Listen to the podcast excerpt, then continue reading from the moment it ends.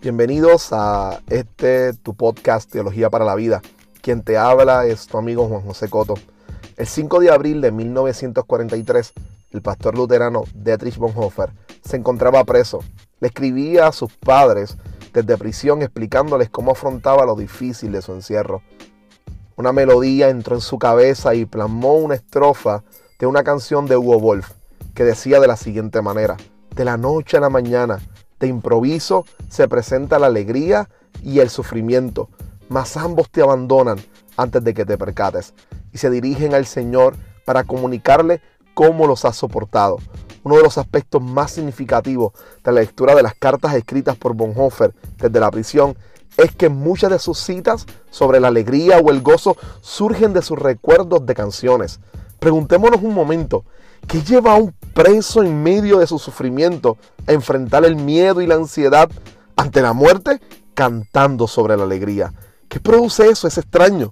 Sin embargo, un preso, al igual que él, pero en el siglo I, enfrentaba la dureza de un arresto domiciliario en Roma, escribía una carta a una amada iglesia y de igual manera recurría a las canciones sobre Cristo para expresar sus alegrías y gozo en medio de la aflicción. El apóstol Pablo le dirá a la iglesia en Filipo que se regocijaran en el Señor siempre. El gozo alegría es uno de los temas más importantes en la Biblia, sobre todo en medio del sufrimiento, el miedo, la ansiedad o el temor. La alegría gozo como tema teológico subvierte el poder de estos enemigos que deshumanizan y afligen, apuntando a que veamos tanto a Dios y la realidad desde perspectivas diferentes. Es más, cuando miramos la escritura nos percatamos rápido que la alegría gozo está ligado a la comprensión de Dios como uno de liberación y salvación. Cuando Israel es liberado del poder tiránico del imperio egipcio, Moisés y María irrumpen en cánticos de alegría y gozo. Este patrón de celebración por la liberación de Dios y la revelación de su poder soberano, venciendo el miedo y la muerte, se ve a lo largo del Antiguo Testamento. Un ejemplo de ello que podemos enfatizar es el Salmo 51.12, donde David, después de ser confrontado con su pecado, de darse cuenta del impacto de su rebelión, suplica por volver a tener esa fuerza llamada gozo, que provee el comprender a Dios como un Dios de salvación. Él diría, devuélveme en tono de súplica a Dios el gozo de la salvación.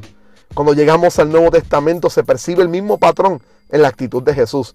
Su actitud es una de celebración, porque está derrumbando los poderes que deshumanizan como el pecado, trayendo temor y muerte, y los derrumba por medio del reino de Dios. Alrededor de Jesús lo que vemos es un ambiente de gozo, de alegría, de celebraciones, de banquetes, de fiesta. Es exactamente eso lo que produce el Evangelio en la vida de las personas. Recordemos que el Evangelio es otra cosa que buenas noticias. Y estas buenas noticias son buenas noticias de alegría. Incluso el escritor de Hebreos en su capítulo 12, verso 2 nos informa que la actitud de Jesús ante el sufrimiento fue una de gozo y alegría. Luego de morir en la cruz y resucitar de los muertos, asciende ante el Padre. La descripción breve que Lucas hace en su Evangelio de la ascensión, dice que los discípulos luego de que él fue alzado, regresaron a Jerusalén con gran alegría. Y esto nos debe hacer reflexionar profundamente. ¿Qué hace que ellos regresen al lugar más peligroso que había en aquel momento? Que inclusive les pudiese llevar el mismo destino que a su maestro. Y que regresaran con alegría si inclusive regresarían sin su Señor, porque éste había ascendido hasta el cielo. Creo definitivamente que es lo mismo que hemos hablado. El conocimiento de que Dios ha vencido al enemigo, en este caso llamado la muerte, y ha salvado a su pueblo, siendo fiel a su pacto y estableciendo uno nuevo con ellos por medio de su muerte y resurrección. Sumado todo esto a la comprensión de que Él es el Mesías, es quien reina, es el rey prometido, y está en control de todas las cosas. La muerte en la cruz fue una muerte de victoria y Él controla todo el destino de la historia. Esa visión de Dios les permite tener una nueva forma de entender los sufrimientos y los temores. Al igual que Pablo, encarcelado en, Roma, y escribiéndole a la iglesia de Filipo, quien puede decirle a esa iglesia que siempre se regocijen, porque su Señor reina y ha vencido a los poderes opresores, como el temor y el miedo junto a la muerte. La alegría y el gozo como un tema teológico desde esta perspectiva adquiere una fuerza que edifica al creyente en medio de la adversidad. Debemos recobrar esa gran fuerza bíblica que tiene el gozo y recobrarla este, no solamente por medio de la lectura y de darnos cuenta de cómo se revelan las escrituras, sino al mismo tiempo llevarla en oración y suplicarle a Dios que a través de su Espíritu Santo ponga esa misma actitud en nuestras vidas y podamos enfrentar todo momento de ansiedad y de adversidad con el gozo que nos da el Señor al reconocer que Él reina, al reconocer que ante el temor y el miedo de este mundo caído y cruel, nuestro Señor ha vencido a cada uno de esos enemigos y que nos brinda socorro y descanso, además de prometernos que un día derrotará los efectos tanto del miedo, del temor, como de la muerte para siempre. La alegría se encuentra en el corazón mismo del Evangelio.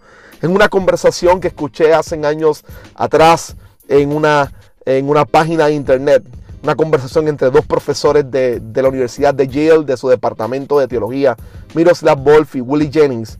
Miroslav le preguntaba a su compañero, ¿qué entendía él por alegría? Jennings le contestó de forma contundente, y lo cito, un acto, la alegría es un acto de resistencia contra la desesperación y sus fuerzas. Es un estado donde encuentro el camino de la vida, resistencia contra la desesperación y todas las vías que ésta utiliza para llevarnos a la muerte. Resistencia contra toda desesperación que quiera hacer de la muerte la palabra final. Cierro la cita. En tiempos de pandemia, de guerra, de terrorismo, de violencia, la alegría gozo es una fuerza que nos ayuda a ver diferente a Dios, a verlo como el Salvador, libertador que ha vencido el pecado y la muerte y que pondrá todas las cosas en orden, mostrándose fiel al pacto con su pueblo, la iglesia. También nos permite ver la realidad de forma diferente. Las situaciones actuales no están fuera de control. Y es algo que necesitamos repetirnos constantemente. Las situaciones actuales, no importa cuán difíciles se vean, no están fuera del control de Dios, sino que Él tiene provisión de alegría en medio de la ansiedad, del temor y del sufrimiento. En palabras de uno de los cantos que escribe Bonhoeffer desde prisión, niega la entrada a la desolación y haz que en todos los lugares que de sangre se teñerán, fluya el gozo a manos llenas. Podemos tomar esta estrofa y contextualizarla en cada uno de los momentos de aflicción que estemos pasando. Niega la entrada de la desolación, niega la entrada del miedo, nega la entrada de la ansiedad, nega la entrada de la zozobra o de la falta de esperanza. Y es que en todos los lugares que van a llenarse de violencia, que van a llenarse de pandemias, que van a ser marcadas por terrorismo, por guerra, por violencia, por odio, fluye el gozo a manos llenas. Y que ese gozo se convierta en una fuerza que nos permita luchar y enfrentar cada una de esas adversidades y como Jenny recordar que la muerte no tiene la última palabra, sino que la última palabra de Dios está en Cristo Jesús, quien venció a la muerte resucitando al tercer día. Recuerden bien las palabras de Pablo. Alégrense siempre en el Señor. Insisto, alégrense que esa alegría te fortalezca en momentos de aflicción. Dios te bendiga. Este es tu hermano Juan José Coto en un episodio más de Teología para la Vida. Dios te guarde.